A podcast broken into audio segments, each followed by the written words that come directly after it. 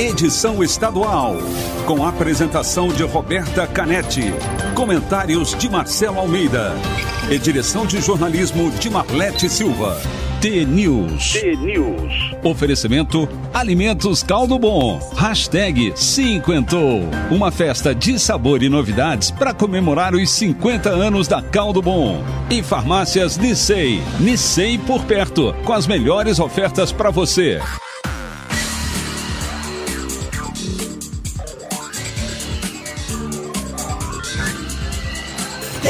T-News. São sete horas e dois minutos. Um ótimo dia para você que está sintonizado na Rádio T, a maior rede de rádios do Paraná.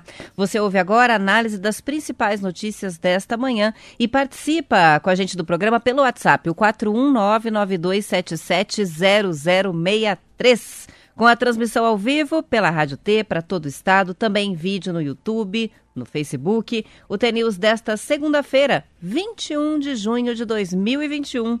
Começa já. T-News. E cadê o Marcelo Almeida? Não temos o Marcelo Almeida, não deu. Hoje ele ficou até muito tarde, depois de pegar o sobrinho na, no aeroporto, ficou até muito tarde conversando, não conseguiu dormir. E aí hoje não está aqui com a gente, mas foi por um bom motivo. O sobrinho estava no Rio de Janeiro e eles tinham muito que compartilhar depois dessa viagem que o Marcelo deu de presente para ele.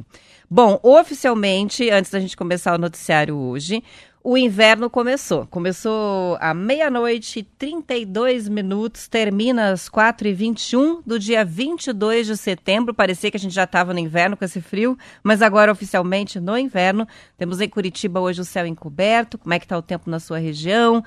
Vamos comentar as notícias, vamos falar das notícias, esperando as participações de vocês também, é, pelos nossos canais nas redes sociais, no Facebook, é, no YouTube e no nosso WhatsApp. Lembrando que a gente tem uma dívida para pagar hoje, que é o nosso desafio do Radinho da semana passada, que na sexta-feira a gente estava com a rede instável, algumas cidades não estavam conectadas no TNews, e aí, para ser justo com todo mundo, deixamos o desafio para hoje, é um desafio simples, mas que eu vou contar daqui a pouco o que é. Só para adiantar, para quem não tem o nosso número, uh, vamos anotar aí, é o 419 92770063.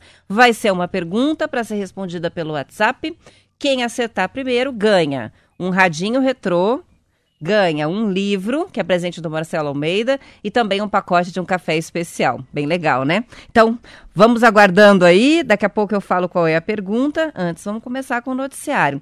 A crise hídrica derrubou a produção de energia elétrica de Itaipu, que é a principal usina do país, ao menor nível em três décadas. De acordo com uma reportagem do fim de semana da Gazeta do Povo, a bacia do Paraná, que é o rio que move as turbinas de Itaipu, é uma das mais prejudicadas pela estiagem.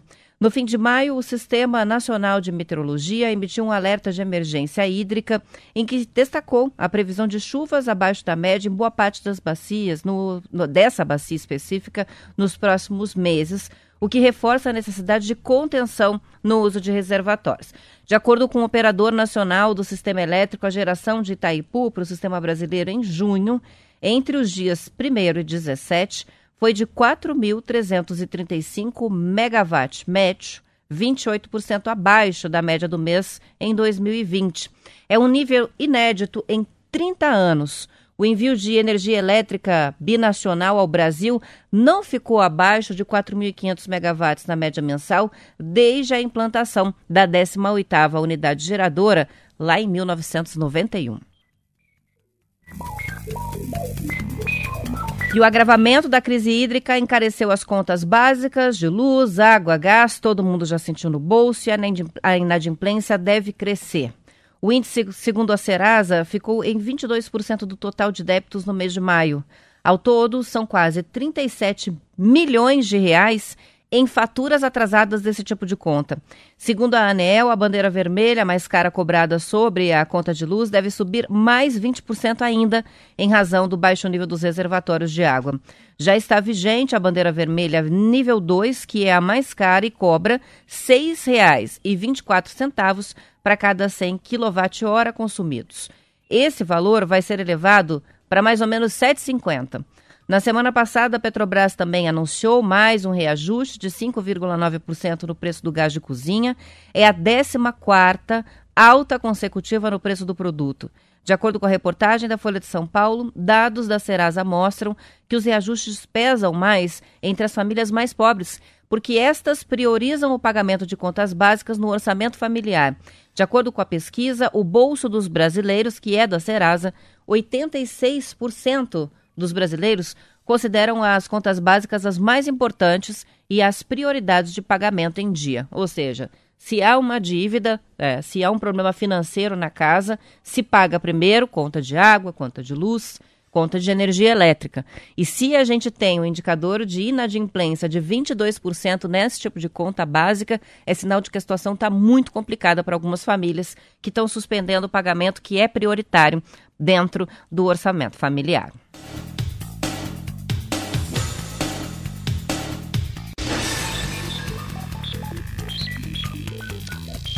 São 7 horas e 7 minutos. A Prefeitura de Apucarana implantou uma lei que prevê punição pesada para quem faz queimadas para tentar conter os incêndios que estão acontecendo no município, uma média de quatro por semana.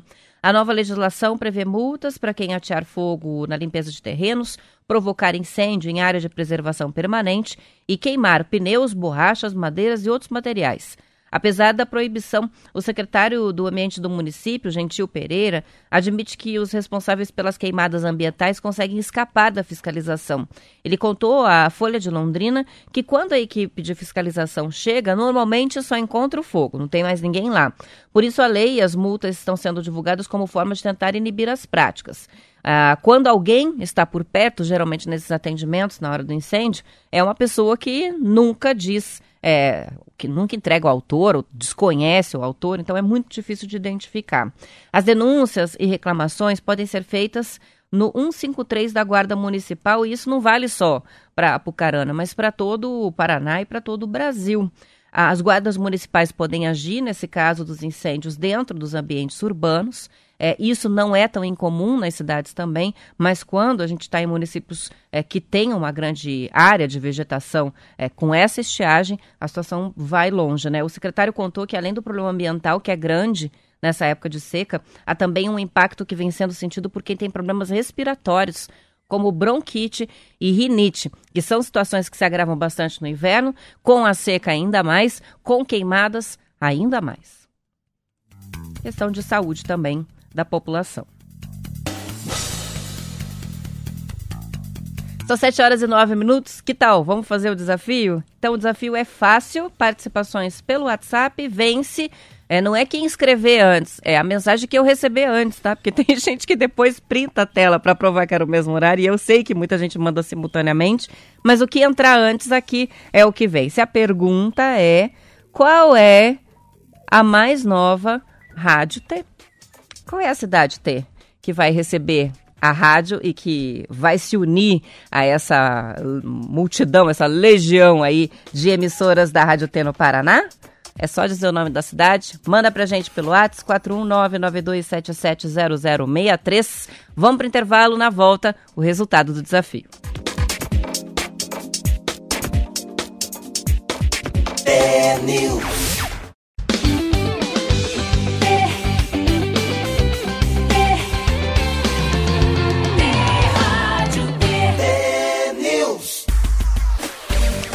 São 7 horas e 15 minutos, já temos vencedor para o nosso desafio do Radinho que ficou de sexta para hoje. Muita gente participou, muita gente acertou qual é a próxima da vez, a Rádio T.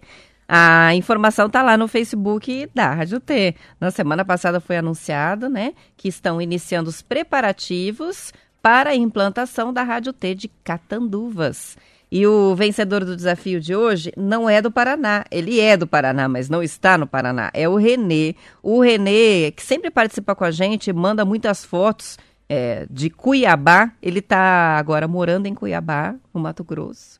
E participando aqui da, da do TNews, ganhou o desafio. O, nosso radinho vai longe dessa vez, hein? Estou até vendo as fotos aqui que o Renê já mandou pra gente. Muita foto de pescaria, muita foto de peixe. E dessa vez Parabéns, Renê. Dessa vez o prêmio é seu. Venceu o desafio do Radinho. Depois manda foto pra gente com o rádio, com o café, com o livro, para colocarmos nas nossas redes sociais. São 7 horas e 16 minutos. A gente tem aquilo que a gente estava preparando, Marquinhos, para os ouvintes hoje, já que o Marcelo não está aqui, já que é uma segunda-feira típica que começou com o desafio do Radinho. Adivinha o que vai ter agora? Vai ter conto. Para uma participação, participaçãozinha rápida do Marcelo aqui, com um conto especial nessa segunda-feira para vocês.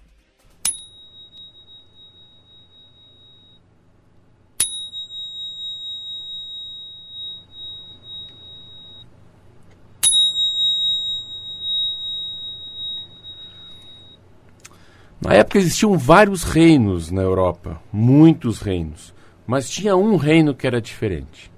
Ele tinha um rei que era muito poderoso e ele tinha deficiências físicas.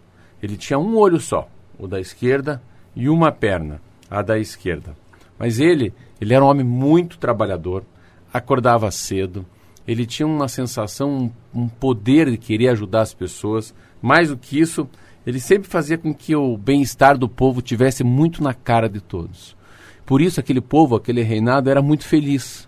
Ali as pessoas eram felizes, não tinha injustiça, não tinha briga, havia muita paz e todo mundo queria viver perto desse rei. Um dia ele andando pelos corredores assim, dentro do palácio, ele percebeu assim, olhando assim, que não tinha seu retrato, mas tinha o retrato dos seus ancestrais. Andando, andando, pensando, mas a minha foto. Mas também para quê, né? O meu retrato, um homem tão feio, vou amedrontar tanto meus netos, meus bisnetos, né? Quando eles passarem por aqui, olhou, mas pensou, não, mas eu já estou muito velho, acho que chegou a hora. Chegou a hora de eu, pelo menos eu, eu convocar, eu chamar alguém para a gente fazer uma, pelo menos uma, um retrato meu. No outro dia, ele chama todo mundo e fala, olha, eu queria, queria convocar todos os pintores Queria convocar todos os pintores do meu reino, do reino do vizinho, dos reinos aqui perto, para a gente fazer uma e fazer um anúncio. Todos todos os pintores, os mais nobres, os mais inteligentes foram chegando, chegando, ficaram num grande anfiteatro. Ele anunciou: Olha, sabe o que eu quero? Quero um retrato muito bonito meu para eu pôr aqui nessa parede, para daí sim meus descendentes saberem que um dia eu fui rei daqui, desse, desse espaço do mundo. Ah, um olhou para o outro e aquele que topar vai ser muito bem recompensado. Ah, um pintor falando, o outro, está de brincadeira. Como é que a gente vai fazer um retrato muito bonito dele se ele não tem o olho esquerdo, não tem a perna direita? E se a gente fizer um retrato e ficar feio, será que ele não vai mandar matar a gente? Ah, um pintor, um pintor escapando por aqui, outro faz de conta e vai embora, outro dando tchauzinho. Eles foram saindo, saindo, se desculpando, porém um levantou a mão. Ô, oh, rei, eu, eu, eu aqui atrás. Eu gostaria sim. Eu gostaria muito de fazer o seu retrato. O rei ficou todo entusiasmado. Jura? Eu quero sim fazer. Os outros voltaram para ver o que ia acontecer. Ele pegou o trabalho, pegou uns papéis assim grandes, pegou uma lapiseira, um lápis, começou a desenhar, pegou a tinta, começou a pintar, ficou tudo pronto e falou: Rei, ô rei, por favor, vem aqui ver como é que ficou. Quando o rei chegou, Roberto, ele ficou mudo. Ficou mudo, ficou olhando todo mundo parado ali, o que, que, aconteceu? Meu Deus do céu, mas era muito lindo. O pintor desenhou um rei montado em seu cavalo do lado da única perna que tinha, e usando um arco para atirar, uma flecha que ele mirava com o olho fechado. O rei ficou feliz ao ver que o retrato não mentia, mas também não mostrava suas deficiências. Essa moral é a seguinte: todo mundo tem deficiência, todo mundo tem problema. E se todo mundo pudesse olhar para o lado bom da pessoa, o mundo seria mais feliz. Só uma questão de ângulo, né, Marcelo? Só uma questão de ângulo. Ele fez um desenho que aparecia só a perna aqui da direita, daí olhando para a foto, ele estava com o olho fechado, que é o olho que ele não tem, e com o olho esquerdo aberto atirando. Então, quem vê aquela foto sempre vai ter aquela boa visão do bisavô, do vô, do rei. Esse é o conto de hoje. São 7 horas e 21 minutos. Está aí. A gente, inclusive, teve participações, é, principalmente pelo Facebook, sentindo falta do Almaté. Hoje fica o conto no lugar. A Pietra foi uma que participou com a gente. Os nossos ouvintes que são crianças são os fofos. O Cauã, que é de Capanema, participou hoje do desafio e mandou recado aqui. Vou continuar tentando. Qualquer coisa eu espero até o Dia das Crianças. É uma promessa que a gente fez. Que no mês de outubro vai ser desafio com um presente especial do Dia das Crianças só para os nossos ouvintes mirins que todos os dias acompanham o noticiário daqui. A gente tem participação do Jedson Peto de Londres, está com a gente ouvindo hoje de lá, né? Chique no último. Participação também que chega agora é do Ayrton, de Jacarezinho, escrevendo para a gente pelo, pelo WhatsApp. Vários outros mandando mensagem pelo WhatsApp também, de Ponta Grossa, Jabuti. Jabatiqué de Ubiratã está é, tá conversando com a gente, falando sobre ah, o início do inverno, né, hoje. Tem a Juliana de Capanema, participou do desafio, a Elane, e nos outros canais, como o Facebook da Rádio T o Facebook do T-News também agora. Um bom dia para a vovó Umbelina, para a Sueli, para Pietra, Verônica, a Eliana, o Wilson de Guarapuava, até o Nego da T está participando aqui, inclusive tentou, arriscou um chute aqui no, no nosso desafio. Edvilson também, Reginaldo, Denival, Juarez, a Leia, um bom dia para todo mundo, a Mauri, todos participando da transmissão ao vivo pelo Facebook. Lembrando, você pode, além de ouvir o TNews, também assistir em vídeo e matar a curiosidade sobre o que, que qual que é o lookinho do dia das, dos apresentadores aqui? São 7 horas e 23 minutos. O município de Cambé, que é vizinho a Londrina e tem 100 mil habitantes, mantém um programa de hortas comunitárias que envolve mil famílias. São 26 hortas que produzem legumes, ervas, verduras e plantas medicinais Segundo o engenheiro agrônomo e diretor da Secretaria de Agricultura e Meio Ambiente de Cambé, o Alexandre Moria, também há famílias inteiras que se dedicam ao trabalho nas hortas há décadas. Cada família tem direito, em média, a dois canteiros e produzem ali para o consumo próprio, distribuem na vizinhança, levam para os parentes e vendem o excedente fazendo uma renda, uma renda extra, né? O engenheiro agrônomo diz que as hortas também funcionam como uma terapia. A maioria das pessoas que se dedica aos canteiros é de idade e aproveita para passar o tempo de forma mais ativa, além de interagir mais. Ele explica que o que mais se cultiva nas 26 hortas são as hortaliças de folhas, porque elas crescem rápido e permanecem pouco tempo no canteiro, aumentando a rotatividade, o que também evita o uso de agrotóxicos e outros químicos. Alguns restaurantes de Cambé são clientes das hortas comunitárias. Quando se fala ali, né, que é terapêutico, como é terapêutico, né, mexer com a terra, e a gente tem muitos ouvintes aqui que toda vez que fala de flor, que toda vez que a gente fala de horta, mandam fotos lindas do, do, do, que eles têm nas próprias casas. Você mexe com terra, gosta de plantar, o que, que você planta? Manda para a gente fazer uma galeria aqui, que depois vai para o nosso Instagram, 41992770063, para os ouvintes que quiserem compartilhar aí as suas hortas, o que produzem em casa. São 7 horas e 24 minutos e uma reportagem do G1 curiosa mostrou os resultados de um estudo da Unifil, a Universidade de Londrina, uma universidade particular, que está usando mulas como barriga de aluguel para outras espécies. Segundo os pesquisadores, os animais conseguem levar a gestação melhor do que as éguas, embora as mulas sejam estéreis. Por quê? Porque nascem da cruza entre duas espécies diferentes, a égua e o jumento. No Centro de Melhoramentos Genéticos da faculdade, os pesquisadores estão fazendo testes com 20 mulas sendo que 12 já tiveram crias. Um dos experimentos incluiu até animais gêmeos que foram gestados em úteros diferentes. E o embrião que foi transferido para a mula teve um desenvolvimento melhor do que o que permaneceu na égua. Os resultados são parciais e o estudo ainda está em andamento. O trabalho pretende disseminar ainda mais o uso das mulas nas propriedades e no futuro oferecer animais mais resistentes, saudáveis e que facilitem a lida no campo.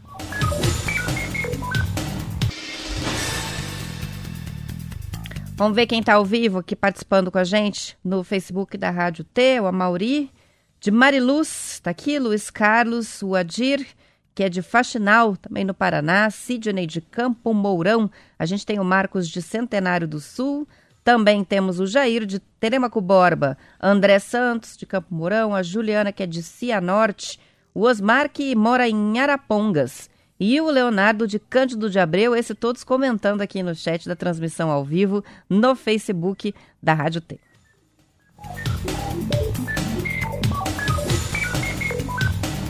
pessoal gostou do conto. É um conto repeteco, né? Já foi ao ar, tá no nosso podcast no site. O Ayrton que pede pra gente para mandar o conto pelo WhatsApp. Depois a gente manda o link certinho para você baixar o, o, arquivo, dá até para compartilhar pelo WhatsApp. O mesmo é a Mila de Telemaco Borba, que também gostou muito do conto e da mensagem de hoje. É, tá com a gente aqui no WhatsApp também o Paulo de Astor, o Soneca de Cascavel. Chegaram um pouquinho depois. É, para o desafio, mas está valendo, né? Sexta-feira vai ter mais. A gente vai ter dois uma semana por conta dessa mudança de planos aí da, do desafio da sexta-feira passada. Uma reportagem da RPC mostrou que as cargas de soja transportadas de caminhão pelas estradas do Paraná estão sendo alvo de quadrilhas organizadas. A situação sempre existiu, mas piorou com a valorização da soja, que no prazo de um ano saiu de 100 reais para 180. A situação assusta os caminhoneiros, já que eles, em caso de assalto, são rendidos por homens armados. Segundo a Polícia Rodoviária Federal, as quadrilhas atacam em trechos de rodovias onde não há casas ou construções. A gente já teve até a situação de ouvinte que mandou foto aqui do colega que passou por uma situação assim, que foi rendido na estrada, foi assaltado, é, teve a carga roubada, inclusive ele mandou fotos para a gente, não vou me lembrar agora o nome do ouvinte, mas está bem comum mesmo. Em geral, é, os bandidos aproveitam as subidas para aproximar o carro em questão e pular no caminhão. Em poucos minutos, eles desconectam as mangueiras, mangueiras de ar que ligam a cabine à carroceria, o sistema de freios é desativado e o caminhão é obrigado a parar. Enquanto a carga é roubada, o motorista do caminhão é sequestrado e levado para uma área de mata. E só é solto horas depois, quando os bandidos já fugiram com a carga. Dentro da quadrilha organizada existe um receptador que provavelmente é um serialista que está esquentando essa carga roubada. Então, isso aí cabe à polícia agora é, desvendar o que está acontecendo, para onde está indo é, essa carga roubada em sequência agora, e que até foi destacada em reportagem da RPC é, com essa atuação das quadrilhas no estado do Paraná.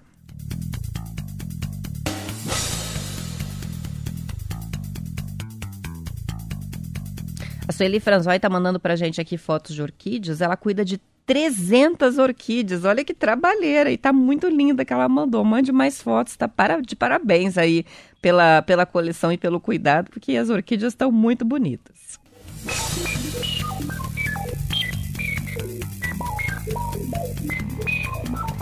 São 7 horas e 28 minutos. Para a gente fechar, a boa notícia né, com relação à vacinação é que um avião com cerca de 840 mil doses da vacina da Pfizer pousou ontem no Aeroporto Internacional de Viracopos, em Campinas. E esse é o primeiro carregamento enviado ao país pela farmacêutica por meio do consórcio global COVAX Facility. Outros 14 lotes de vacinas contra a Covid já foram recebidos, todos por esse contrato direto com o Ministério da Saúde, né? Até a chegada da vacina da Pfizer neste domingo, o Ministério da Saúde havia recebido e distribuído 5 milhões de doses do consórcio global, que é liderado pela OMS. Nos lotes anteriores, as doses eram da Oxford AstraZeneca, fabricada na Coreia do Sul. A farmacêutica americana já enviou ao Brasil outros 14 lotes de vacinas totalizando 10,7 milhões das 200 milhões de doses do imunizante da Pfizer que foram contratadas diretamente pelo governo federal.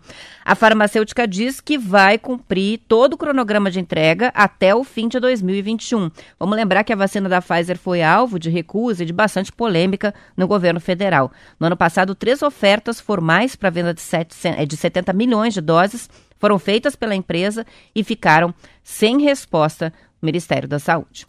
São 7 horas e 30 minutos. Antes só de encerrar, o crédito da reportagem que eu acabei de ler é do G1, o portal G1. A gente vai encerrando por aqui o nosso bloco estadual de início de semana aqui no TNews. Vamos para o intervalo. Continuo com a transmissão ao vivo no Facebook e no YouTube para todo o Brasil através é, da transmissão pela internet em vídeo. E aqui na Rádio T, depois do intervalo, eu volto para Curitiba e região. E nas demais cidades vocês ficam com o noticiário local. Amanhã às 7 pontos estaremos de volta no Mais T News. Até lá! News.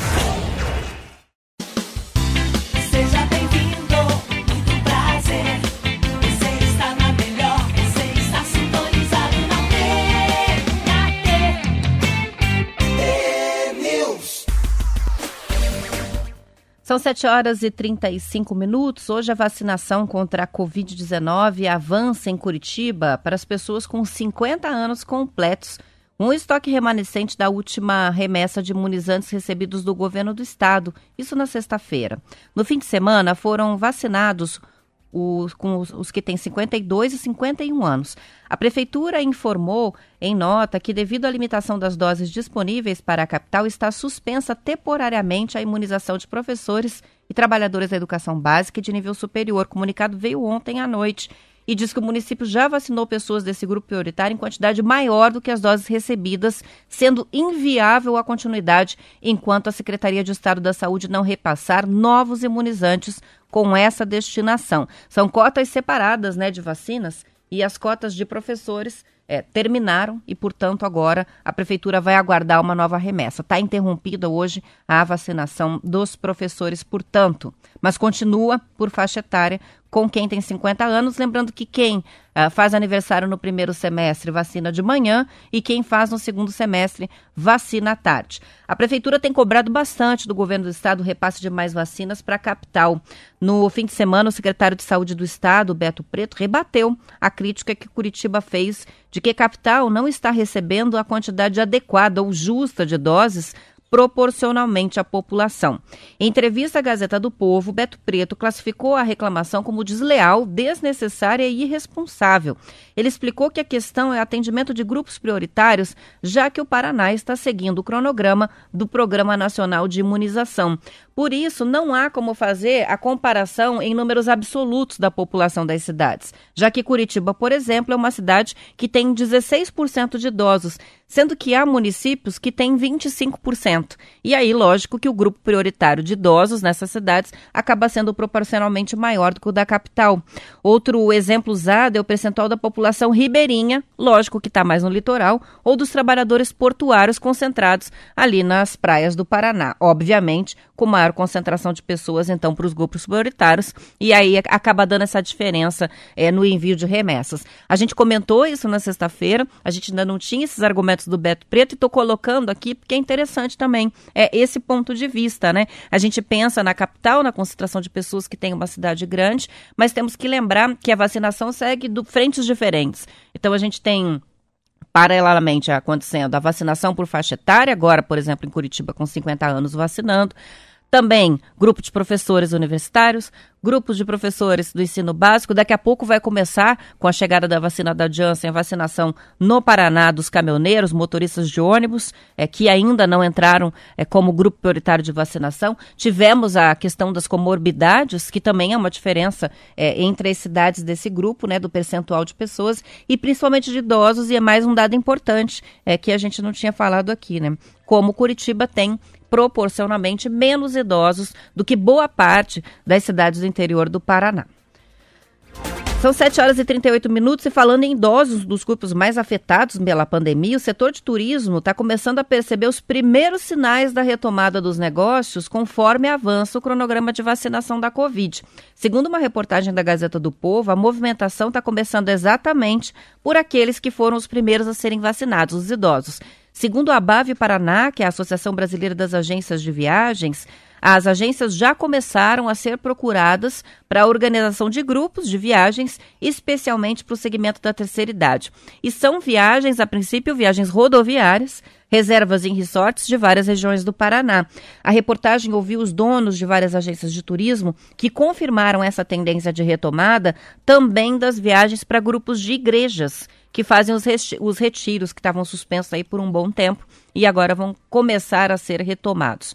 Os empresários estão otimistas, esperam recuperar parte das perdas ainda esse ano, já que precisaram paralisar até 99% das operações programadas para o começo da pandemia. Reportagem da Gazeta do Povo ouviu empresários que contaram que o índice foi esse. Quando começou a pandemia, cancelaram lá 99% dos pacotes já fechados de viagens e até agora estão aguardando a retomada aí das atividades normais, porque viagem é o que fica por último. Os que se mantiveram de pé, né, que conseguiram enfrentar, é, precisaram diversificar atividades. Um, alguns exemplos mostrados pela reportagem são interessantes, como empresas de ônibus de turismo que têm lá os ônibus, né, e que, que passaram a atender entregas com esses veículos para ter alguma atividade, tirar os carros da garagem e movimentar algum dinheiro aí nesse período de escassez. Mas enfim, está aquecendo ainda de forma mais, vamos dizer, caseira, né? Viagens mais é, por uh, estrada de, de, de, de, é, rodoviária, né, por via rodoviária, pelas estradas do país, não tanto com voos, então são conexões, aí são viagens mais curtas, mas que é, acabam reativando os resorts do Paraná, os hotéis, Hotel Fazenda, que a gente tem bastante, que estavam com movimento muito baixo e agora podem começar a receber novamente essas excursões, principalmente esses grupos né, de viagens é, que movimentam bastante.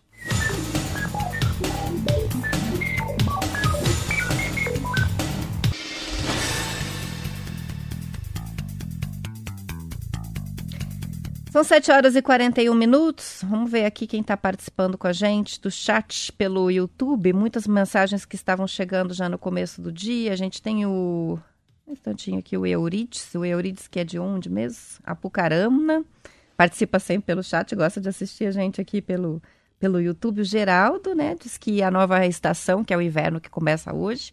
Renove nossos sonhos, aqueça com amor os nossos corações e traga muita paz. Seja bem-vindo, inverno, diz o Geraldo aqui no chat. Fernando também está com a gente. O Eurides, que eu estava citando, é de Assis, Assis Chateaubriand, está mandando um abraço para a família em Ponta Grossa. Tem também a Karine, de São José dos Pinhais, que participa aqui do chat, o Rodrigo, participação do Danilo, que é da Erva Mate Paraná, o Rafa Matos, que está acompanhando a nossa transmissão ao vivo aqui pelo chat. É, participem por lá também, a gente vai registrando na medida do possível dos diferentes canais as mensagens que vão chegando e a gente responde depois uma a uma, com todo carinho aí para os ouvintes que todas as manhãs ficam bastante ativos aqui nas nossas redes, não só no YouTube, mas também no Facebook. Vamos para os números da Covid. A Secretaria de Estado da Saúde divulgou no domingo, ontem, mais 10.415 casos da Covid-19 registrados só no estado, 21 mortes no Paraná. Os dados acumulados no monitoramento da doença mostram uma soma de 1 milhão 197 mil e dois casos, 29.828 óbitos. O Brasil tem no acumulado 17,9 milhões de casos confirmados da doença e passou de 500 mil mortes registradas. São 501.800 mortes. Isso no sábado foi o que pautou aí os jornais e as discussões nas redes sociais, essa marca tristíssima que foi registrada no Brasil de mais de meio milhão de mortes pela Covid-19. O, nas últimas 24 horas, o Ministério da Saúde registrou 44 mil novos casos, 1.025 mortes em 24 horas, sendo que a gente está vindo de uma média diária de 2.600 mortes. A gente, no fim de semana, sempre tem uma contagem menor, porque alguns estados, algumas cidades, não fazem esse cálculo é, dos casos e de mortes no domingo. Estado de São Paulo, que tem o maior número de casos acumulados desde o início da pandemia, 3,5 milhões, 122 mil mortes no estado de São Paulo. Em seguida vem Minas Gerais, depois o Paraná, com os dados que eu acabei de passar aí, Rio Grande do Sul vem na sequência, de acordo com os dados oficiais do governo federal a respeito da Covid-19.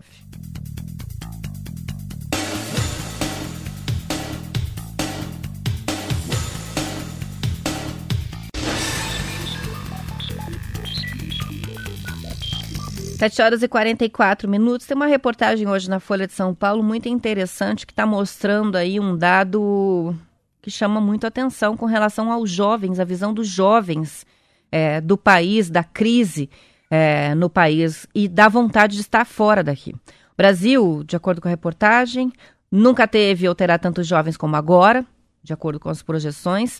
Mas o ápice dos cerca de 50 milhões de brasileiros entre 15 e 29 anos revela uma juventude decepcionada em níveis recordes, sem perspectiva de trabalho insatisfeito com a condução do país. Se pudesse, quase a metade dos jovens brasileiros, ou 47%, deixaria o país hoje. Isso no auge do chamado bônus demográfico, quando o Brasil teria a chance de acelerar o crescimento, contando com uma proporção inédita de pessoas com idade de trabalhar em relação aos dependentes, como as crianças e os idosos. Na prática, se isso não for alterado, o cenário do mercado de trabalho para a juventude vai configurar o desperdício do maior potencial histórico em termos de crescimento e produtividade brasileiros. Uma série de novas pesquisas quantitativas e qualitativas envolvendo milhares de brasileiros com essas idades, entre 15 e 29 anos, revela que nunca foi tão alta a proporção dos que nem trabalham e nem estudam os 27% chamados nem-nem, que não é por opção, nem por preguiça, não. É falta de oportunidade de trabalho, oportunidade de estudo. E que 70% dos jovens têm hoje dificuldade de encontrar um trabalho no Brasil. Na comparação com a maioria dos países da América Latina, é no Brasil onde os jovens têm menos chances de progredir trabalhando. Nesse sentido, mais da metade, 52%, agora enxerga o Brasil como um país pobre. O saldo ou salto nessa percepção chega a quase 40 pontos desde 2014, quando o Brasil mergulhou na recessão que se estendeu até 2016, seguida de um período de baixo crescimento entre 2017 e 2019 e aí da pandemia a partir de 2020, que mexeu com tudo, né? É uma situação para análise, a gente pode voltar mais tarde nesse assunto, mas o fato é que esses jovens que estão pensando em deixar o país se conseguirem viabilizar isso, e muito provavelmente vão viabilizar aqueles que têm uma condição, é, vamos dizer, mais, não é nem privilegiada, de mais acesso à educação de qualidade, capacitação, qualificação profissional. E isso vai representar com certeza uma fuga de talentos, como se diz, né? Profissionais, é, jovens profissionais brasileiros bem formados, é, que tiveram acesso a informação de qualidade, educação de qualidade e que vão, em vez de trabalhar aqui dentro, trabalhar lá fora, por causa da situação é, que não está nada favorável aqui no país. Reportagem está na Folha de São Paulo. Quem quiser ler a reportagem, pede o link que a gente manda o link na sequência aqui pelo WhatsApp. Vamos fazer um rápido intervalo, já volto com mais notícias? Não? Não faremos intervalo? Vamos direto então. Eu vou pular é, dos jovens para falar ainda de economia, mas a gente vai voltar lá na área do, da, da indústria de carros. A gente tem falado muito sobre, sobre a indústria automobilística, temos aí grandes montadoras no Paraná, situação complicada e que cada vez, por um motivo diferente, a recuperação se adia. A gente tem falado da falta de chips e isso realmente está afetando, é, criando interrupções que estão fragilizando o setor para o semestre, que prometia ser o mais rentável. Fechamento das fábricas da Volkswagen, da General Motors, a partir de hoje, corte de turno, de mais um turno, de mais um turno de trabalho na Hyundai, dão o tom, segundo reportagem do Estadão, de um segundo semestre preocupante para essa indústria automobilística brasileira que segue com dificuldades para conseguir os semicondutores para os veículos. O setor deve perder a chance de recuperar o mercado no período em que tradicionalmente se vende mais carro, que é a segunda metade do ano, e que vai coincidir com a retomada mais consistente da economia, melhora do PIB e mais pessoas vacinadas contra a Covid. A reportagem ouviu o presidente da Associação Nacional dos Fabricantes de Veículos Automotores, o Luiz Carlos Moraes, que disse o seguinte: é difícil afirmar no momento se a indústria vai conseguir atender a demanda no segundo semestre. Ele concorda que a partir do próximo mês as previsões são de um PIB um pouco melhor, apesar da, da inflação e dos juros mais altos, e de maior controle da pandemia. Outros executivos da cadeia também prevêem que o equilíbrio entre oferta e demanda se dará ao longo de 2022. A espera por modelos como picapes Estrada e Toro da Fiat pode passar hoje de três meses. A Volkswagen suspendeu a produção por 10 dias em São Bernardo do Campo e também na fábrica de São Carlos. A fábrica de São José dos Pinhais, na região metropolitana de Curitiba, está fechada desde o dia 7, voltaria hoje, mas teve a paralisação estendida até o início de julho. A de Taubaté, que parou no mesmo dia, voltou na quinta-feira. A GM suspendeu as operações em São Caetano por seis semanas, mas aproveita e prepara a linha para a produção de uma nova picape a planta de Gravataí, no Rio Grande do Sul, está parada desde abril, só volta em meados de agosto. Já a Hyundai passou a operar apenas com um turno de trabalho, o terceiro tinha sido suspenso no fim de maio, e agora o segundo turno também foi interrompido até o fim do mês. Por causa da escassez de itens eletrônicos, sistemas de segurança, aceleração, freios e iluminação, entre outros. A indústria global de veículos deve deixar de produzir entre 2,5 e 4 milhões de veículos este ano. Antes, a previsão para um total de produção era de 84 milhões de unidades. Que crise, que situação. Agora, principalmente por conta desse problema da falta de insumos eletrônicos, né, dos chips para a produção dos carros brasileiros. Ou nas fábricas brasileiras, não são brasileiros os carros, mas as fábricas são.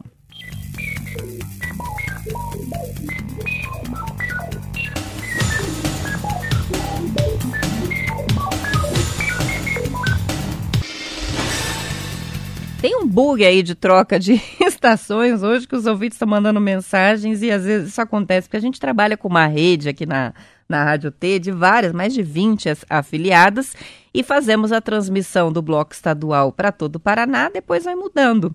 A gente tem gente mandando dizendo o seguinte, que está passando em Curitiba, está pegando a rádio de Cascavel com a Valéria Belafronte e que lá em Cascavel estou eu falando. Então, vamos ver se é essa mesma situação.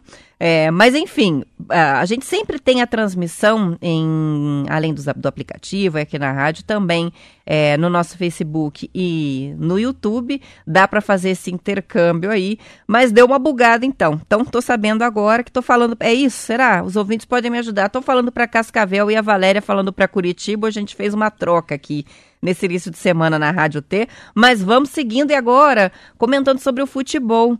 A gente teve vários jogos importantes no final de semana, mas vou começar pelo time daqui, né? O Atlético Paranaense, que está na primeira divisão do Campeonato Brasileiro e, inclusive, está liderando o Brasileirão Atlético que derrotou o Atlético Goianiense ontem por 2 a 1 na Arena da Baixada. A partida era válida pela quinta rodada do Campeonato Brasileiro e o placar fez o time paranaense bater um recorde é, do próprio clube que o colocou na liderança do Brasileirão. Com o resultado, o Atlético chegou à quarta vitória consecutiva. Nos três jogos anteriores, o time havia é, derrotado o América de Minas Gerais 1 a 0. O Juventude na sequência 3 a 0, depois o Grêmio 1 a 0 e agora o Atlético Goianiense 2 a 1. É a primeira vez que o Furacão consegue quatro vitórias nas quatro primeiras rodadas. De quebra, o líder da competição tem 12 pontos. O Fortaleza vem na sequência com 11. A chave da vitória do Furacão, segundo reportagem do Bem Paraná, que acompanhou ali a partida, foi a jogada diária. Apesar de alguns erros nos cruzamentos, o time conseguiu marcar dois gols de cabeça com o Matheus Babi e o Christian. É, a gente tem aqui o Atlético voltando a campo na quarta-feira, dia 24, para enfrentar o Bahia em Salvador, já pela sexta rodada do Brasileirão. O atacante Matheus Babi, que levou o terceiro cartão amarelo, vai cumprir a suspensão nessa próxima partida do Atlético Paranaense. Coritiba também jogou no fim de semana pela segunda divisão do Campeonato Brasileiro e também teve vitória. Foi a quinta rodada da Série B. O Coritiba voltou a vencer na competição, bateu fora de casa o Vila Nova por 1 a 0 na noite de sábado. A partida foi disputada no estádio Aníbal Batista de Toledo, em Aparecida de Goiânia, região metropolitana da capital. A vitória foi um respiro né, para o time paranaense. O Coxa vinha da eliminação na terceira fase da Copa do Brasil, perdeu para o Flamengo. Uma sequência de quatro jogos sem vencer e agora, com sete pontos, está na oitava posição da Série B. O Vila Nova permanece com cinco pontos somados, décima quarta posição da tabela apenas uma posição acima da zona de rebaixamento. Na terça-feira, o Curitiba recebe o Vitória no Couto Pereira, o Vila Nova joga no mesmo dia fora de casa com o Confiança. Então tá aí os dois times paranaenses que venceram no fim de semana, Campeonato Brasileiro, em divisões diferentes. Quem sabe no ano que vem na mesma divisão. Eu torço, né, para que o Curitiba suba.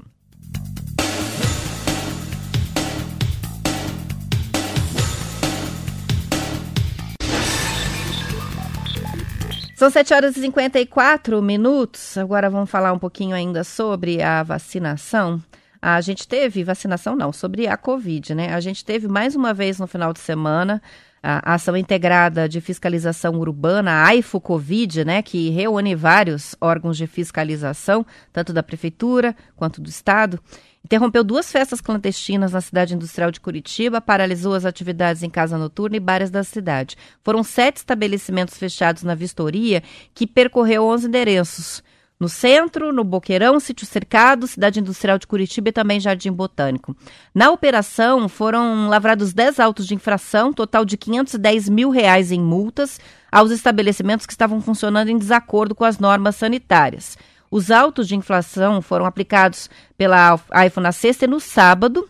Estão somando 590 mil reais, um total de 21 estabelecimentos que foram autuados neste fim de semana, só em Curitiba, com a situação aí de aglomeração, uh, de funcionamento irregular. Lembrando que a gente não tem a liberação do funcionamento dos bares, ainda estamos em bandeira laranja em Curitiba, embora com uma flexibilização das atividades nos domingos, né? A gente ainda está com uma série de restrições e todo final de semana a gente tem a notícia aqui da Prefeitura de Curitiba saindo a campo fazer a fiscalização e encontrando essas aglomerações é, os comerciantes muito desesperados, né, para abrir os bares e casas noturnas, estabelecimentos comerciais em geral, e a população também para sair de casa, mas a gente tem que segurar as pontas, né? Tá avançando a vacinação, a gente tem uma expectativa boa aí de vacinar todo mundo é, na faixa até a partir dos 18 anos no Paraná, pelo menos o calendário foi divulgado assim, até o mês de setembro. Então vamos segurar as pontas, né? Todo final de semana tem isso todo final de semana interrompendo as festas e a gente alertando aqui de que ainda não é a hora de comemorar todo mundo junto. É a hora de comemorar em casa ou no máximo sair com todos os cuidados para manter esse distanciamento social e máscara, que é importantíssimo para quem não tomar vacina, então, mas também para quem já tomou, né? A recomendação é assim: vacinou, mantenha os cuidados, não aglomera, usa máscara, mas você pode ter um pouco mais de segurança aí de que já está é, mais forte contra a Covid.